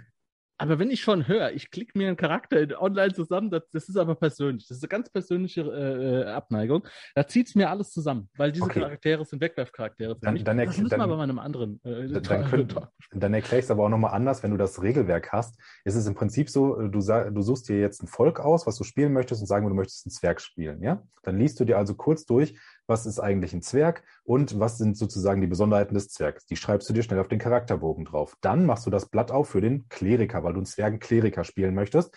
Und da steht im Prinzip drauf, ähm, am Anfang kann er das und mit dem Level 3 kann er das und auf Level 5 kann er das und das kannst du einfach stumpf übertragen. Also es geht eigentlich super einfach, Aber man muss es natürlich, wenn man es neu hat, noch ein bisschen querlesen und gucken. um es sich selbst beizubringen, ist es blöd. Aber wenn man jemanden hat, der einem das beibringt, ist es super leicht reinzukommen. Ja. Ja, gut, gibt's ja auch. Ne? Es gibt ja in diesem YouTube Leute, die das erklären, zum Beispiel. Das, das, genau, gibt es angeblich, habe ich mal gehört. ja, ja, so soll es gegeben haben. Und ansonsten, Ja, nee, aber da, also, äh, äh, okay, äh, aber das interessiert mich. Ähm, Gibt es auch äh, diese Beschränkungen, äh, dass man sagt, zum Beispiel, Elfen haben keine äh, Runenmagier und äh, Menschen können keine Kleriker ausbilden? Was weiß ich, keine Ahnung. Gibt es da Ähm, sowas? im, im, im Zuge dieser Diskussion da vor anderthalb Jahren, ähm, als der Rassebegriff abgeschafft worden ist und dafür dann halt die Völker eingeführt worden sind, da war es noch so, dass es Rassen Vor- und Nachteile gab. Da war es dann zum Beispiel so, dass die äh, Orks besonders stark waren, aber dafür in irgendwie gesellschaftlichen Attributen schlechter oder so etwas. Das wurde jetzt mit, den, mit der Edition dieses ganzen Dilemmas sozusagen aufgehoben. Und jetzt kann man sich noch an diese Sachen halten, an die, an die völkertypischen Vor- und Nachteile, aber man kann sie auch komplett weglassen, wenn man möchte. Dann fällt halt beides weg. Ähm, dadurch ist es auch wieder gebalanced. Und, äh, oder man, man schustert sich da was zusammen. Man kann auch den super charismatischen Ork spielen, der aber voll der Hämpfling ist, wenn man gerne möchte. Alles das geht. Ja, wie, aber wie ist das, ähm, wenn, wenn du sagst, es gibt völkerspezifische Vor- und Nachteile? Das bedeutet ja dann, dass zum Beispiel ein Volk immer in einer, sagen wir mal, was weiß ich, einer Eigenschaft oder so, besser sein kann als ein anderer. Ja. Ne, so, so ist doch die Idee dahinter. Ne? Also es geht, man ist nicht vom Start her besser, sondern man kann auch hinten raus. Hat man einfach einen Punkt mehr in Stärke oder einen Punkt mehr in Charisma. Genau. Das macht es doch gerade erst aus. Äh, das ist, ich weiß, das hat, das hat jetzt auch nichts mit Dungeons and Dragons zu tun, das hat was mit einer grundlegenden Pen-and-Paper-Geschichte zu tun, dass man das überall angleicht, äh, ist, ist, jeder ist gleich und alle huppi-fluppi. Ich frage mich, warum man dann überhaupt noch Kampf einbaut. Ah, ja, äh. aber die, also die, die, die, die Rassen, äh, ich will immer auf den Rassenbegriff zurück, die Völker sind ja gar nicht gleich. Die, ähm, das ist ja auch gar nicht das, was fest darin verankert ist. Alle haben Vorteile, nur die Vorteile unterscheiden sich. Und dadurch kommt es hinterher aufs Gleiche wieder raus. Also ähm, wenn, die, wenn die Zwerge zum Beispiel besonders gut darin sind, ähm, sie sind besonders stark und äh, besonders geschickt oder so etwas, weil sie ja häufig auch irgendwie mit Steinen arbeiten und sonst was, dann sind zum Beispiel die Elfen auch besonders geschickt, aber die sind dann zum Beispiel auch noch besonders weise oder besonders intelligent oder sowas. Mhm. Aber die haben alle die gleiche Verteilung an Boni. Und das haben alle Völker. Ne? Also auch die Halblinge und die Goblins, die sind dann vielleicht nicht so stark, denen fehlt da ein bisschen Körperkraft oder sowas, aber dafür sind die geschickter und die sind vielleicht besser ja. in Charisma, weil sie sich besser rausreden können aus Situationen, weil sie gemerkt haben, dass sie mit Gewalt nicht so viel lösen können, wie der Ork zum Beispiel das erlebt hat in seinem Leben. Das, äh, das funktioniert schon ganz gut. Und wenn man, und dann gibt es noch so Sachen, das ist dann halt sehr ähm, sehr völkerspezifisch, ne, was weiß ich, die Dunkelsicht, die dann Elfen haben oder sowas, die dann halt in Dämmerlicht auch noch immer gut sehen können oder solche Sachen, die Menschen halt nicht haben. Da sind natürlich Unterschiede, aber dafür können Menschen andere Dinge wieder gut. Ja, ist das auch so bei, das, ich meine, das, ist jetzt eine Spezi das sind jetzt sehr detaillierte Fragen, aber vielleicht weiß das aus dem FF. Äh, ist es wie bei den meisten Systemen, dass die Menschen gar nichts können, dass die so der Mittelpunkt sind, aber dafür sehr gut in, der, in den Fähigkeiten so, so flexibel sein können, also ist das auch so bei Dungeons and Dragons? Ähm, die, bei den Menschen haben sie das Problem im Prinzip einfach so gelöst, als dass die Menschen sich aussuchen können, welche Attribute sie am besten können. Also während die anderen Völker gebunden sind, zum Beispiel an bestimmte Sachen, von denen man sagt, das ist jetzt völkerspezifisch, ist es bei den Menschen so, dass sie sich einfach aussuchen können, wo sie ihre mhm. plus zwei Punkte draufpacken. Ähm, und die anderen können sich das nicht aussuchen. Deswegen äh, sind die Menschen tatsächlich auch ähm, bei bestimmten Klassen äh, die gespielt werden, äh, fast das häufigste Volk, was da ist, vor allem weil es noch so eine Human Variant Regel gibt, wo die noch zusätzlichen Feed bekommen können. Feeds kriegt man nur alle paar Level und das ist sozusagen wie so eine kleine Superheldenfähigkeit. Also so. etwas, wo in dem man besonders gut ist und was auch häufig die Mechanik des Spiels beeinflusst. Aha. Also heißt es, dass ein Mensch dann auch so stark sein kann wie ein Ork? Oder ja. ist der, also der kann auch, also es ist nicht so, dass der Ork jetzt festgelegt ist auf Stärke, bekommt plus drei und der Mensch kann aussuchen, wo er will, der kann nur plus zwei versetzen zum Beispiel, sondern es ist gleich. Nee, also die, die, die, dadurch, dass man im Prinzip die Werte von 0 bis 20 hat, die man normalerweise mit seinen Attributen erreichen kann, macht es keinen Unterschied, ob ich jetzt ein Mensch oder ein Ork mit Stärke 13 bin. Mhm. Die sind gleich stark einfach an der Stelle. Die Frage ist halt nur, je nachdem, was du für ein Bild aufbaust, also welche Klasse du danach spielen möchtest, macht es für mich Sinn, mit einem Ork da rein zu starten, der halt besonders körperlich stark ist oder sowas, um einen Magier zu spielen, der eigentlich Intelligenz bräuchte, dann nehme ich doch vielleicht eher den Elf oder den Menschen, bei dem ich das die Intelligenz klar. pushen kann. Du hast dann nur kein, du hast von den Werten her dann überhaupt keinen Unterschied zwischen einem Mensch oder einem Ork, aber der Ork hat dann meinetwegen einen Blutrausch, was auch immer, oder, oder dicke Haut, hat einen Einrüstungspunkt mehr, keine Ahnung. Mhm. Äh, ich improvisiere das jetzt gerade, aber äh, das heißt also von den Punkten her bleibt das äh, sich gleich. Der Mensch kann in allen, kann alle Völker also quasi von dieser, vom Punktwert ausgleichen, aber natürlich nicht dann die Sonderfähigkeit. Das heißt, du hast eigentlich nur noch die Sonderfähigkeit, die interessant ist bei diesen äh, Nichtmenschen. Ja? Äh, ja, das stimmt. Aber dafür, dass dann zum Beispiel die Menschen eigentlich keine Sonderfähigkeiten haben, haben dann die anderen äh, Völker zum Beispiel Nachteile irgendwo. Ne? Während der Elf mhm. vielleicht plus zwei auf Intelligenz bekommt oder sowas, kriegt er vielleicht einen Punkt auf Charisma abgezogen. Ist jetzt gerade Quatsch, ne? Ist jetzt nicht so, aber wie auch immer. Während es beim Menschen einfach so ist, irgendwo kann der plus eins und plus eins oder plus zwei drauflegen der Elf hat jetzt natürlich noch ein paar völkerspezifische Fähigkeiten, wie die Dunkelsicht. Die hat der Mensch jetzt nicht. Aber dafür hat er ja auch irgendwo einen Attributspunkt verloren. Ja. Also das wird schon, das ist schon an sich gebalanced. Also es ist jetzt nicht so, dass es nee, keinen Sinn ergibt, Menschen zu spielen. Aber jetzt wissen wir auch, äh, wo, wo genau die Balance besteht quasi. Ne? Also jetzt nicht ja. nur ein reinen Punkt werden, sondern dass man auch sagt, jo, flexibel. Das ist ja auch bei Star Wars zum Beispiel so. Der Mensch ist halt so ein bisschen äh, die Nulllinie Mhm. Äh, und er kann halt hingehen, wo er hin will. Das ist, das kann er, das kann jeder Mensch auch dann machen, wie er möchte. Die anderen sind halt natürlich ein bisschen äh, prädestiniert einfach, ja. Wenn du in manchen Sachen ein Minus eins oder Minus zwei hast, dann wirst du auch nicht das bei auf Biegen und Brechen versuchen auszugleichen, sondern die Stärken eher weiter zu pushen. Ja. Genau. Und was es halt auch noch gibt, hatten wir noch gar nicht erwähnt, es ist ja ein Klassensystem. Also wir haben ja gerade auch noch gar nicht über Klassen gesprochen, aber wie dem auch sei, sagen wir mal, du spielst jetzt zum Beispiel einen, äh, einen, einen Baden, also der mit seiner Musik und mit Charisma und sowas besticht und aber auch eine halbmagische Klasse ist. Du möchtest aber mit dem auch ganz gerne heilen können. Dann ist es, wäre es eine völlig legitime Entscheidung zu sagen, meine nächsten Level nehme ich jetzt auf Kleriker. Dann hast du hinterher, also du kannst bis Level 20 kommen, eine Kombination äh, im Prinzip, die völlig frei ist und das ist tatsächlich so gut gebalanced, dass du, also außer du sagst jetzt, du nimmst über Level 1 nur, dass du gute Builds aufbauen kannst, die immer noch gut funktionieren, obwohl du die High Endlevel-Fähigkeiten auf Level 20 eigentlich nicht dazu bekommst, trotzdem genauso stark bist. Also ja, es ist durchaus sinnvoll zu mischen. Ist es für einen Baden teurer, Kleriker-Sprüche zu kaufen? Als für einen Kleriker? Hat er dann hm. Vorteil? Ist Nö, so der kommt möglicherweise sonst an die Zauber einfach nicht dran. Ähm, du, aber sagen wir mal, oder, oder du möchtest so, so solche Sachen machen, wie du spielst einen Krieger aber du nimmst so ein oder zwei Level einfach mal rein von irgendwie so einem Sorcerer oder einem Rogue oder sonst was, damit du halt ein bisschen Magie kannst. So das, womit keiner beim Krieger rechnet. Ne, dass der zwischendurch einfach mal irgendwie so einen Zaubertrick drauf hat oder sowas. Das kannst du machen und das ist in der Regel trotzdem so, auch wenn das dich eigentlich ein Level Krieger kostet, dass das sich nach hinten raus wieder irgendwie rentiert. Also außer du baust halt komplett doofe Builds, aber im Grunde ist, funktioniert fast alles. Es ist ja, Jo, es ist ja bei Midgard auch so. Äh, wenn ich einen Krieger spiele, dann komme ich ganz, ganz leicht in diese ganzen Bewegungsfertigkeiten, körperliche Sachen und die Waffensachen sind relativ günstig. Äh, ich kann einen Zauberer spielen, da ist dann umgedreht, ne? ist alles teurer, was das geht, äh, Waffen angeht, aber ich kann natürlich super auch die Sprüche machen. Oder so eine Mischklasse. Und dann hast du nichts, was besonders günstig ist, nichts, was besonders teuer ist, sondern alles ist äh, teuer.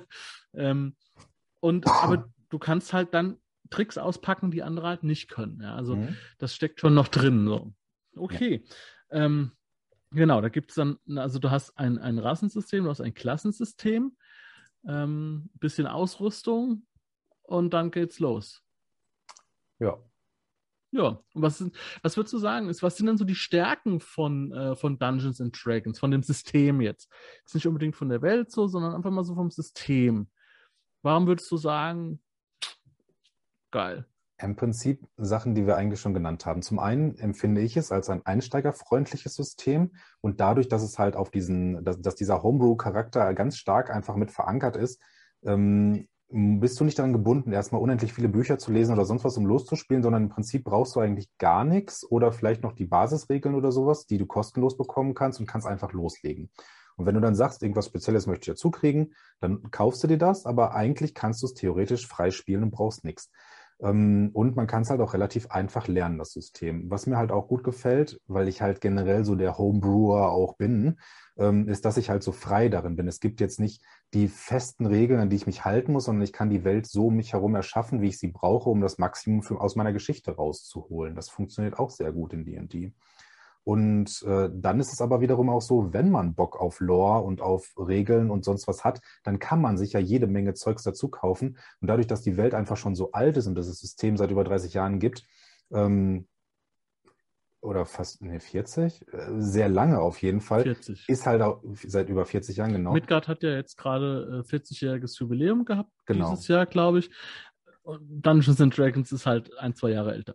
Genau, genau. Also seit, äh, seit etwa 40 Jahren ist da natürlich auch unendlich viel Zeug schon entstanden ähm, und äh, ganz viel ist halt gut durchdacht worden. Ne? Also es, es sind fast keine Regeln dabei, die wirklich Schrott sind. Natürlich kann man sich immer darüber streiten, ob die eine Regel besser ist als die andere oder ob es nicht Alternativen gibt.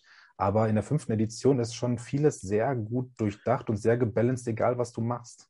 Ich glaube, die haben auch nicht so viel umgeschmissen in den, in den ganzen äh, Jahren, weil es jetzt noch Dinge gibt, die du erzählt hast, die mir eins zu eins von der Whitebox erzählt worden sind, von der ersten Version.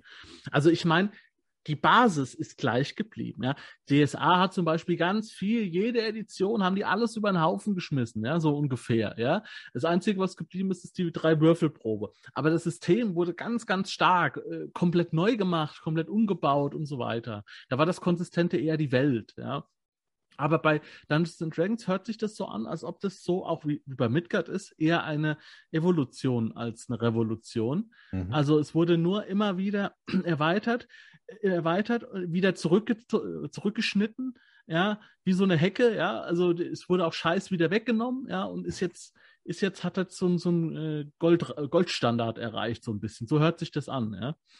Wenn man das so sehen möchte, ja. Ich glaube, viele Leute würden es tatsächlich vielleicht auch so unterschreiben, aber ähm, ja, es hat, es hat sich äh, sehr weit entwickelt. Also das, was in der fünften Edition sozusagen dazugekommen ist, was sie ein bisschen von den anderen Sachen äh, unterscheidet, ist dieses, äh, diese, dieses Konzept von Advantage und Disadvantage von Vor- und Nachteil in bestimmten Situationen. Also es geht nicht mehr nur darum, ob du eine Aktion durchführst oder nicht, sondern unter bestimmten Umständen kannst du es besonders gut oder besonders schlecht. Das heißt, du wirfst also dann nicht mit einem W20, sondern mit zweien und kannst dir entweder bei Vorteil das bessere Ergebnis aussuchen oder bei Nachteil das schlechtere. Und das führt dazu, dass man anfängt, ähm, über Vorteile in bestimmten Situationen nachzudenken. Ich renne nicht einfach nur in den Kampf stumpf rein, sondern ich überlege mir, wie sorge ich dafür oder mit welchen Zaubern oder welchen Fähigkeiten sorge ich dafür, dass wenn ich angreife, ich auch eine besonders hohe Wahrscheinlichkeit auf einen Treffer habe und sowas. Also dieses, dieses Combat Management, das man da betreibt, hat sich dadurch halt schon verändert. Und äh, was natürlich auch noch so eine Sache ist, es gibt dieses Rettungswurfsystem da drin. Also man hat nicht nur Ability-Würfe auf seine Grundfähigkeiten, sondern man kann auch zum Beispiel, ähm, wenn man, also wenn man gut darin ist, wenn man einen hohen Konstitutionswert hat, hat man viele Lebenspunkte, aber wenn man jetzt zum Beispiel auch schwer Schaden nimmt, dann hat man durch, die, durch den Rettungswurf, der daraus hervorgeht, auch eine Heilkatze. Da ist der Gauner. ja, und mein Zuschauer, der Wolfgang, der weiß wahrscheinlich auch, welche das ist. Ich habe zwei. So, ab. Die sehen aber beide orange aus. Oh, Entschuldigung. Ja, ähm, also hier, ich habe, es ist wirklich, wenn ich manchmal abwesend wirke, das liegt echt daran, weil diese Katzen hier auf den Schreibtisch springen, gegen mein Mikrofon donnern und ich muss die ganze Zeit hier so ein bisschen aufpassen, ja. Also ich höre dir schon zu, aber manchmal ist es nicht so einfach. Ich weiß, es lenkt. Oh. Ich habe das letztens gehabt, äh, da waren wir im, im Livestream ähm, in der Pathfinder-Runde, die ich bei Lurch und Lama mitspiele. Und wir haben seit ein paar Wochen Welpen. Und der hat mir im Livestream in einer Szene, wo ich nur zu zweit war mit einer anderen Spielerin, auf die Socken gepinkelt. The show must go on. Bleib da mal in der Rolle. War nicht leicht.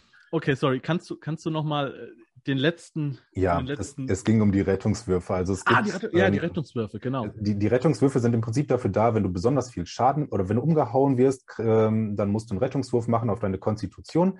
Und je besser du darin bist zum Beispiel, desto wahrscheinlicher kriegst du das hin. Wenn du das nicht hinkriegst, dann kommen diese Todesrettungswürfe mit ins Spiel. Wenn du drei Stück davon gesammelt hast, also drei Würfe verhauen hast, oder du hattest einmal einen Patzer dabei, dann bist du halt wirklich tot. Vorher liegst du da erstmal und dann kannst du stabilisiert werden oder irgendwie anders gerettet werden, um dich am Leben zu halten. Also wenn du auf null Lebenspunkte fällst, bist du nicht automatisch tot. Das wollte ich jetzt wissen. Also es gibt ein Lebenspunktesystem schon. Es gibt ein Lebenspunktesystem. Das hat sich jetzt genau. angehört wie so ein Wundsystem, dass du sagst, jo, äh, ne, so und so viel. Okay, also es gibt ganz normal Lebenspunkte. Mhm. Wenn du auf null bist, dann geht dieses Rettungswurfsystem los. Genau, dann geht Entweder hast du einen Schock oder bist auf die Schwelle des Todes. Das hört sich so ein bisschen an wie bei ähm, Darkest Dungeon, falls du das kennst. Habe ich noch nicht gespielt, auch wenn ich es kenne. Ja, das ist so, wenn du halt dann, äh, wenn du auf Null bist, dann ist jeder Angriff, der dich trifft, wird dann so gegambelt. Ja, so ja. Äh, bist du jetzt äh, wirklich tot oder bist du noch auf der Seite der Lebenden?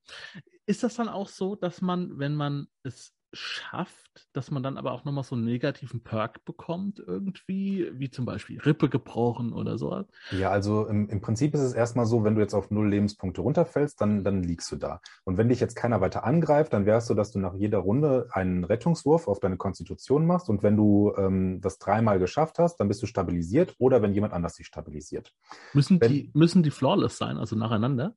Ähm, nee, nein, müssen sie nicht. Insgesamt. Also wenn du einen zwischendurch verkackst, dann kriegst du halt, ein, dann kriegst du halt praktisch ein X auf dem Bogen. Aber wenn du dann, äh, also je nachdem, was du zuerst schaffst, dich zu stabilisieren oder nicht, fällst du irgendwann um. Also spätestens nach sechs Runden hast du eine Entscheidung. Ähm, ja, nach fünf. Katze wieder. Wie auch immer. wenn, wenn, du da hingekommen bist, die, dann gibt es dafür auch die hat die, das, ja? ich, ich meine, es ist schon, es, es tut mir leid, es ist schon ab und zu mal vorgekommen, dass sie halt hier an dem Ding schmust, also an dem, an dem, an dem Ständer von meinem Mikro, es ist hier mhm. so ein Mikrofonteil so. Aber dass sie da reinbeißt, während deiner Aufnahme. Lecker. Es tut mir leid. Also äh, das Ende, es wird aber so bleiben, weil das ist einfach, das, das werde ich äh, nämlich genauso senden und denen aufs Brot schmieren. Immer wenn die mich nerven, sage ich, guck dir an, du hast die Aufnahme versaut. Das wird die Katze ganz fürchterlich doll interessieren. Alter Schwede. Also die Todeswürfe, also okay, äh, dann kannst du die sammeln. Ähm, genau. Und äh, nein, also du kannst die Konstitution sammeln. Und wenn du es dreimal geschafft hast, dann ist aber auch Schluss. Also dann, genau, dann bist du stabilisiert. Wenn du aber dreimal verkackt hast, dann bist du tot und dann endgültig. Okay. Und äh, also dann kannst du halt höchstens noch mit höherer Magie wiedergeholt werden, aber dann bist du eigentlich richtig tot. Das wirkt aber schon sehr, äh, also dass das sehr verzeihend auch ist so. Also man kann mit einer ja. gut, wenn man eine gute Konstitution hat, kann man sagen, ey, scheiß auf die Lebenspunkte, ich gehe jetzt voll rein. Ja, ich mhm. habe ja immer noch hinten raus sehr, sehr, sehr viele Sachen, die ich echt verkacken muss, bis ich wirklich tot bin. Ja, aber wenn die Gegner dich weiter angreifen sollten und warum sollten die Gegner aufhören damit? Weil sie, wenn sie wissen, dass du da jetzt gerade nur verkrüppelt auf dem Boden liegst, dann ist jeder Treffer halt ein Crit. Und wenn du gekrittet wirst, dann kriegst du halt gleich zwei Stufen äh, verkackter Rettungswurf. Das heißt also schon, wenn, da zwei, wenn du gegen zwei Gegner kämpfst und umfällst und da ist keiner, der dich retten kann, bist du im Grunde nach der nächsten Runde tot, weil die einfach stumpf nochmal zweimal auf dich äh, so, draufhauen ja. und die treffen dich eh.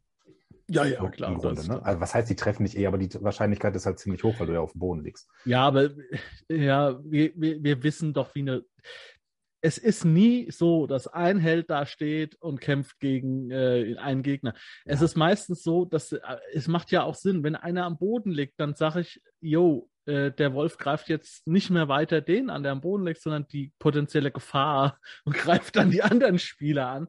Das ist ja häufiger so, ne? Ja, es ist, ein, es ist ja auch weiterhin ein Heldensystem. Also man spielt ja eigentlich, um zu gewinnen. Ne? Also klar will man den Struggle, aber man möchte am Ende schon das kathartische Gefühl von, ich habe irgendwas geschafft. Das ist äh, klar verankert. Ne? Und dementsprechend hast du schon recht, verzeihend ist das Ganze schon irgendwo. Also außer man möchte gerne als Spielleiter hart durchgreifen. Kann man aber. Es ist ja, ähm, ja, also wenn, jo, wenn ich drauf anlege, greift der Wolf halt weiter, den an der am Boden liegt. Ne? Aber es ist halt so, dass es, ähm, jo, ähm, beim Midgard zwei Schläge bis tot, wenn es schlecht läuft. Habe ich erlebt. Ja.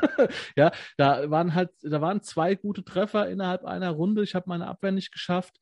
Äh, durch die leichte Rüstung durch, Chuck, Chuck, einmal 9, einmal 14, dafür ist der Charakter tot. Ja, da kannst du, da kannst du nichts mehr machen. Ne? Natürlich, ähm, da, also ich war dann so weit unter Null, dass es, dass es dann nicht mehr geht. Ne? Also ähm, bei Midgard ist es, ja, ist recht tödlich. Also, wenn du auf Null fällst, dann hast du nochmal so einen Wurf, wie lange du aushältst, da kannst du nochmal stabilisiert werden, so, aber das ist äh, alles äh, marginal. Ne? Okay, ja. also es ist ein Heldensystem. Es ist ein bisschen, es ist ja auch auf Kampf, sehr auf Kampf ausgelegt. Da, muss, da müssen die auch was abkönnen, ne? Ja, äh, dafür gibt es ein Rüstklassensystem. Ähm, also im Grunde ist es eigentlich so zu verstehen, wie gut ist der Spieler ähm, darin, Schaden auszuweichen, ne? also Angriffen auszuweichen oder sonst was. Das bestimmt die Rüstklasse. Also es ist jetzt nicht zwingend so, dass eine Rüstklasse super hoch sein muss ähm, durch Rüstung alleine, sondern das kann auch eine Naturarmor sein, die trotzdem hoch ist. Dann ist das im Prinzip so zu interpretieren, dass die Leute an ihm vorbeischlagen, weil er so wendig ist oder sonst etwas. Also nicht jeder Treffer geht immer in die Rüstung rein, sondern Rüsten, äh, die Rüstklasse bestimmt einfach, wie hoch die Wahrscheinlichkeit ist, dass du getroffen wirst. Wie du das interpretierst als Spieler, das ist dann deine Sache. Die haben aber jetzt auch äh, ein aufsteigendes Rüstungssystem, ne? Also mehr, mehr Rüstungspunkte ist besser.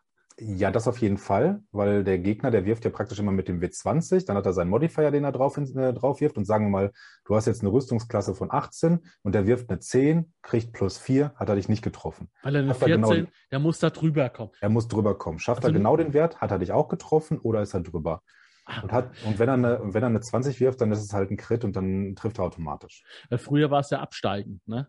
Du hast also. Bei DSA ist es absteigend, das ist genau umgekehrt. Nee, nee, bei, bei, bei, bei, bei, äh, Dungeons and Dragons. Bei DSA ist es auch aufsteigend. Bei Dungeons and Dragons war es früher so, zum Beispiel bei Baldur's Gate auch, mhm. eine Lederrüstung hatte dann, keine Ahnung, äh, äh, 16. Äh, nee, ja, ja, warte. Doch, 16 und dann hast du eine Kettenrüstung und dann hat die nur noch 14. Und dann denke ich, hä? also in den alten Editionen war es so, dass eine niedrige Klasse besser war. Mhm. Das hast du halt als, als Spieler, der das Spiel gespielt hat, nicht gerafft, was das soll, ja. So. Weil du kaufst dann die bessere Rüstung und hast einen schlechteren Wert, ja. Ist ja unlogisch. Okay, das also, war mir jetzt auch nicht bewusst. Ja. Haben sie irgendwann umgedreht dann. Hm. Okay, aber diesen, diesen, diesen Mechanismus da, der ist, das ist uralt. Das ist schon von äh, der, der Dungeons Dragons 1, äh, dass du keine aktive Parade hast in dem Sinn, genau. sondern ähm, dass du einen gewissen Zielwert hast. Ne? Ja. Das wurde ja auch in ganz vielen Spielen dann übernommen. Ne? Also die halt schnell äh, sein wollen. Dementsprechend glaube ich auch, dass die Kämpfe doch gar nicht so lang dauern. Ähm, Im Verhältnis zum Beispiel zu Midgard. Also ich denke, Midgard wird länger dauern mit Attacke Parade.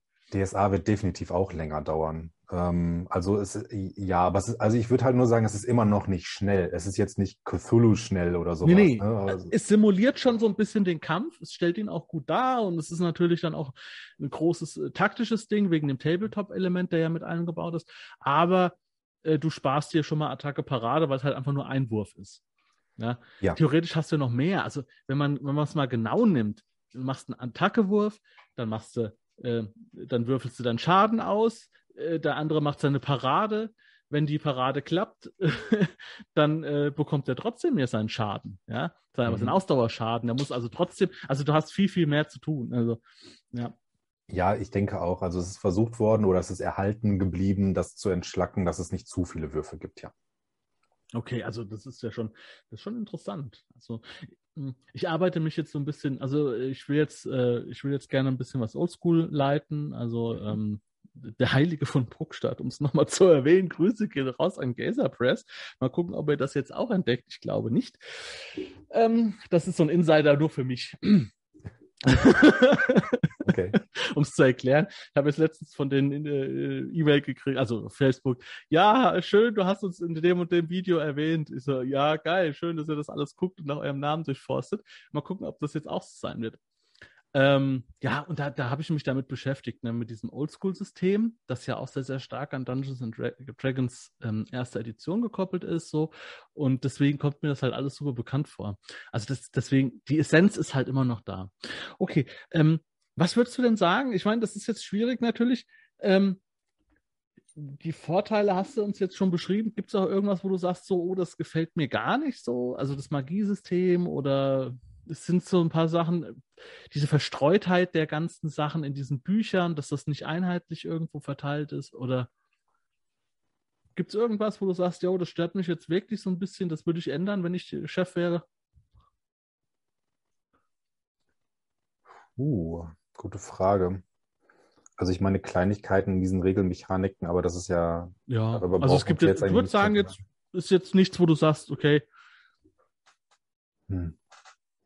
Also ich habe, ich hab, glaube ich, tatsächlich noch nichts gefunden, von dem ich sagen würde, dass es grundsätzlich Schrott ist, weil selbst die Kleinigkeiten häufig durch den, äh, durch den Dungeon Master Guide und sowas noch Alternativen angeboten haben, wie man die Regeln alternativ noch bespielen kann, wenn das nicht das Richtige für dein System ist.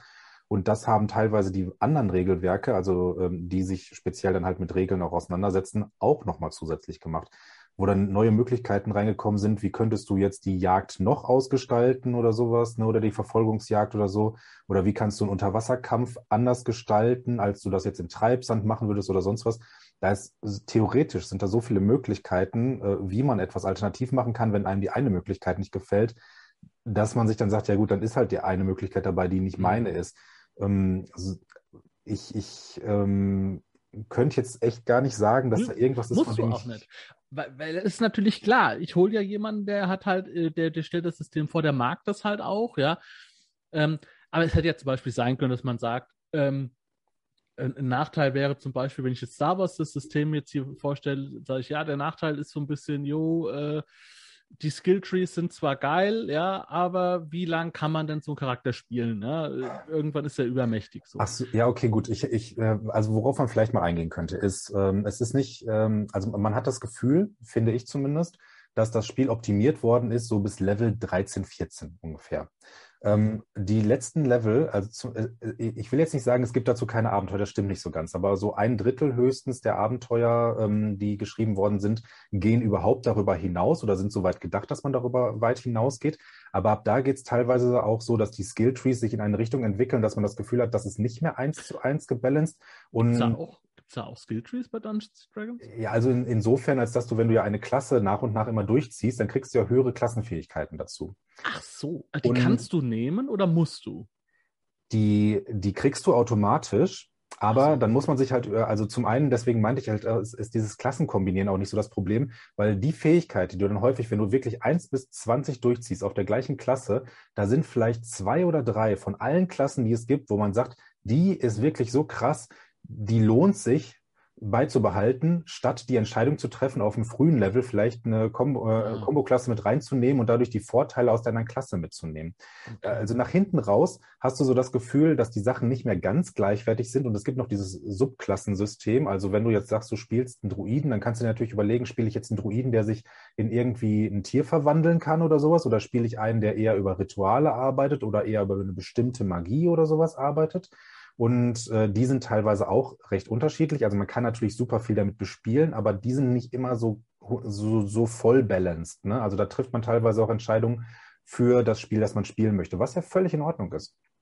Aber ähm, ich habe, wie gesagt, das Gefühl, nach hinten raus ist das manchmal nicht mehr so komplett durchdacht. Denn da hast du teilweise Situationen, dass manche Klassen extrem stark werden und andere nicht mehr drankommen. Da wird Mhm. sich häufig drüber lustig gemacht, von wegen ja die Magier, die lernen ja immer mehr krasse, mächtige Zauber und die Zauber auf den höchsten Level, die sind teilweise wirklich weltenverändernd. Ne? Also da sind Sachen dabei wie der Wish-Spell, wo du wirklich, du kannst dir einfach alles wünschen. Du könntest sagen, ich möchte gerne meine komplette Familie aus dem Totenreich zurückholen. Und das kannst du theoretisch jeden Tag. Ne? Also, äh, das, äh, und der, der Krieger, der kann zu dem Zeitpunkt dann halt nicht nur einmal in der Runde zuschlagen, sondern bis dahin vielleicht vier oder fünfmal in der Runde.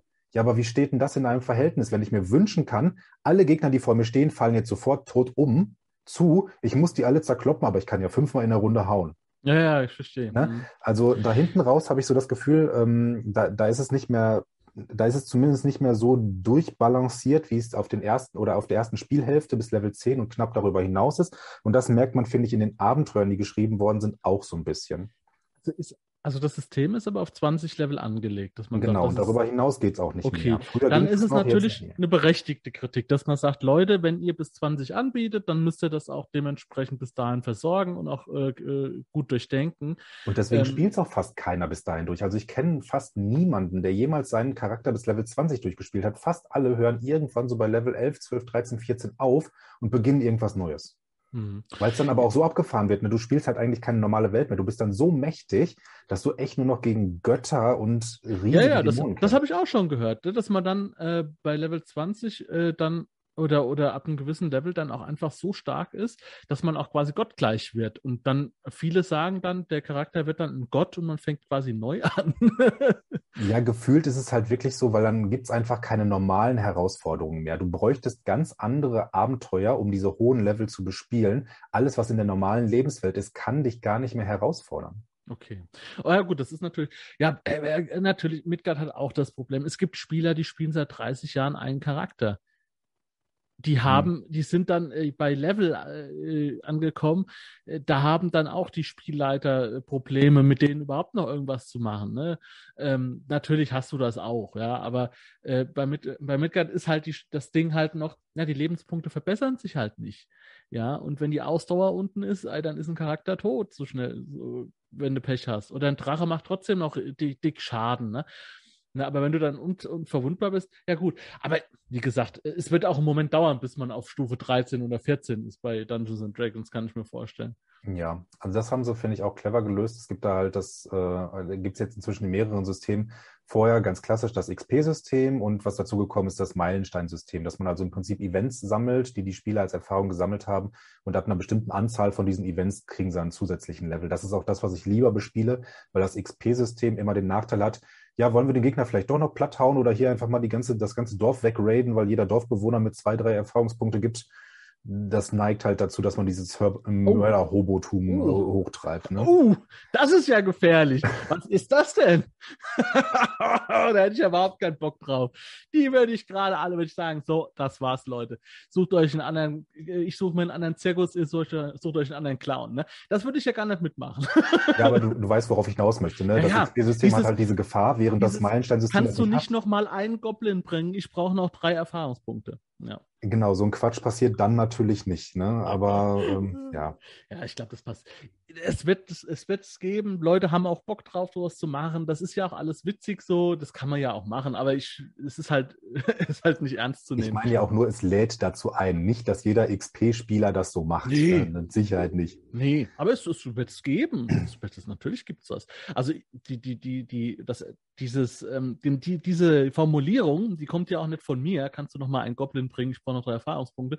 Äh, das habe ich ja schon öfter aus verschiedenen Ecken gehört dass es vielleicht auch früher so war, ne? gerade bei diesen in der Anfangszeit und so. Warum sollte es heute anders sein? Das hat jetzt nichts mit Dungeons and Dragons zu tun, auch nichts mit der fünften Edition. ähm, ja. Jo, okay. Ähm, ja, gut, vielleicht noch, das ist so ein kleines, so ein kleines äh, Manko, was es vielleicht gibt. Ähm, aber die meisten wird das überhaupt nicht betreffen, wie du schon sagst. Ja, dann das kann man es vermeiden. Ich, ich bin sowieso kein Fan davon. Deswegen ist ja Midgard mein System, weil ich bin kein Fan davon, einen Charakter bis Ultimo zu spielen. Ähm, also 30, 40 Jahre, man kann das machen, natürlich, ne? Also, äh, aber mit den Leuten, die ich spiele, mit denen ich zusammenspiele und auch wie ich spiele, ist es so, dass ein Charakter auch stirbt. Ähm, und, äh, und da, jo, dann ist das halt auch so. Ja. Okay, das sind. Ja, wir haben eine gute Zeit.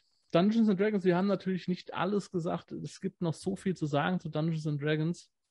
Merkt man ja auch, dass wir dann immer noch mal zurück sind zum System oder zu diesem oder zu jenem, was halt im Gespräch so aufgekommen ist. Es ist ein großes altes System. Wie gesagt, ab äh, hier was äh, 8. Oktober 2021, da, da ist es zeitlos. Äh, Wizard of the Coast versucht sich am deutschen Markt. Ich bin mal gespannt, wie, ein Amerikan wie, wie die durchkommen aus Ameri mit amerikanischer Denkweise. Ähm, denkst du, die werden ein Problem haben? Äh, weil, weil die ja von, die kommen ja, die kommen ja von einem Markt, äh, wo die Auflagen haben, das ist ja für uns utopisch, ja. Glaubst du, dass die vielleicht zu, zu hoch pokern? Zu, Ach, ich, ich, glaub, ich glaube eigentlich nicht. Dass, äh, ich denke zum einen, wie du es schon gesagt hast, die haben jetzt praktisch gerade selbst die Lücke erstmal erschaffen, dadurch, dass äh, Ulysses nicht mehr weiter verkaufen kann, dass die Leute jetzt nachkaufen werden. Das System ist groß genug, dass die Leute, also ich kenne auch ganz viele, die, die ihr Zeug jetzt verkauft haben, weil sie es dann halt wieder in der fortlaufend aktualisierenden Fassung richtig haben, also richtig haben wollen sozusagen, ne, von den Wizards und ähm, also wo Leute wirklich ihr komplettes Sortiment weggehauen haben, ne, um sich das jetzt neu zu kaufen, genau das gleiche normal. Ähm, das funktioniert. Die Fanbase ist so drauf. Also glaube ich, dass das klappen wird. Hm. Jetzt nochmal eine abschließende Frage. Also es ist jetzt, brauchen wir auch jetzt nicht ewig ausbreiten. Ähm, warum gibt es Pathfinder? Also das ist ja eigentlich so, das Gleiche, aber doch anders? Äh, ja, ja, im Prinzip schon, weil es damals diese Spaltung gab äh, von, äh, also um, um diese Zeit von D&D 3.5 rum. Ähm, da hatte sich das Regel, also da haben viele Leute gesagt, so wie sich D&D jetzt entwickelt, das ist nicht mehr mein D&D, und ich möchte das gerne so weiterspielen, wie ich es gerne, wie ich es kannte. Und äh, im Grunde ist es natürlich so, die haben den gleichen Kern. Also in ganz vielen Aspekten könnte man fast sagen, es ist das gleiche System. Nicht dasselbe, aber in, ne, du weißt, worauf ich hinaus möchte. Es hat die gleiche Basis. So, es ja. hat die gleiche Basis, genau. Und es basiert halt auf D&D 3.5 und dann, dann sind halt andere Leute den Schritt gegangen zu D&D 4 und andere haben gesagt, das will ich so nicht, ich will weiter das spielen, aber damit ich eine Weiterentwicklung darin erfahre in diesem System, brauchen wir ein neues System. Und daraus hat dann Paizo rausgekoppelt, die äh, Pathfinder. Ja. Die erste Edition ist ja komplett kostenlos zu bekommen oder fast komplett kostenlos. Äh, und die zweite Edition, was Paizo jetzt gerade betreibt, ist im Prinzip, kopieren die eigentlich das ganze Zeug aus der ersten Edition nochmal und machen es verkaufbar. Äh, ja, häufige hatten wahrscheinlich Kritik. keine Rechte in der ersten Edition, weil ja, sie halt zu nah dran waren. Genau, die wollten halt ähm, die Sachen kostenlos draußen haben, haben sie auch gemacht und äh, eine häufige Kritik, die man sich da anhört zwischen der ersten und der zweiten Edition, Pathfinder ist ja in der zweiten jetzt gerade aktuell, ist, das ist doch genau das gleiche nochmal, warum verkaufen die uns das jetzt für Geld? ja, ja, das ist, äh, das darf man aber auch nicht zu ernst nehmen, weißt du? Nein. Da werden Leute äh, zehn Jahre mit Gratis-Ware äh, bestückt, ja, äh, und dann beschweren sie sich, wenn die auf einmal sagen, jo, wir brauchen aber auch schon mal so, mal so ein Fuffi, wäre schon mal nicht schlecht. Ne? Ja. Weiß ich nicht, ob man das jetzt so anwenden kann, aber so, so tickt ja der Mensch. Ne? Wenn du was genau. veränderst, dann ist es äh, immer erst scheiße. Ja? Genau. Ja. Aber so, sonst hast du zwischen den Systemen, da sind so viele Gemeinsamkeiten. Du hast die Attribute, du hast praktisch die gleichen Fähigkeiten, du hast fast die gleichen Zauber, fast die gleichen Monster. Die haben noch das alte Reflexwurfsystem und nicht die Rettungswürfe. Aber im Grunde ähm, und, und die Werte in Pathfinder sind höher. Also man kriegt immer mehr Lebenspunkte und also viel, viel mehr und höhere Rüstklasse und alles Mögliche. Während das so bei D&D sehr langsam schleichend steigt, steigt das bei Pathfinder schon etwas hm. schneller. Aber das sind eigentlich die wesentlichen Unterschiede. Okay, also das sind also es sind aber auch zwei unterschiedliche Unternehmen und Rollenspiele auch, ne? Die mittlerweile. Ja, genau, es okay. ist rausgekoppelt worden. Paizo verkauft Pathfinder und D&D wird von den Wizards of the Coast vertrieben. Ja, okay, also das ist auch komplett was anderes. dieses, diese Viecher. Ja, ey. nur dass es okay. so Überschneidung gibt. Ne? Jetzt machen wir hier den Deckel drauf. Ja. Ich mache den Deckel von der Katzenfutterdose auf. Ja, vielleicht, vielleicht kommen sie dann ein bisschen zur Ruhe. Ja, ich danke dir, dass du da warst. Ähm, danke für die Einladung. Unter dem Video findet ihr dann den Link zu seinem Kanal mit Roll20 und mit ganz viel Dungeons and Dragons. Vielleicht äh, kann er euch das eine oder andere nochmal genauer im Detail erklären. Ne? Ähm, ja, wir sehen uns beim nächsten Mal wieder. Macht's gut, Leute, und ciao. Ciao.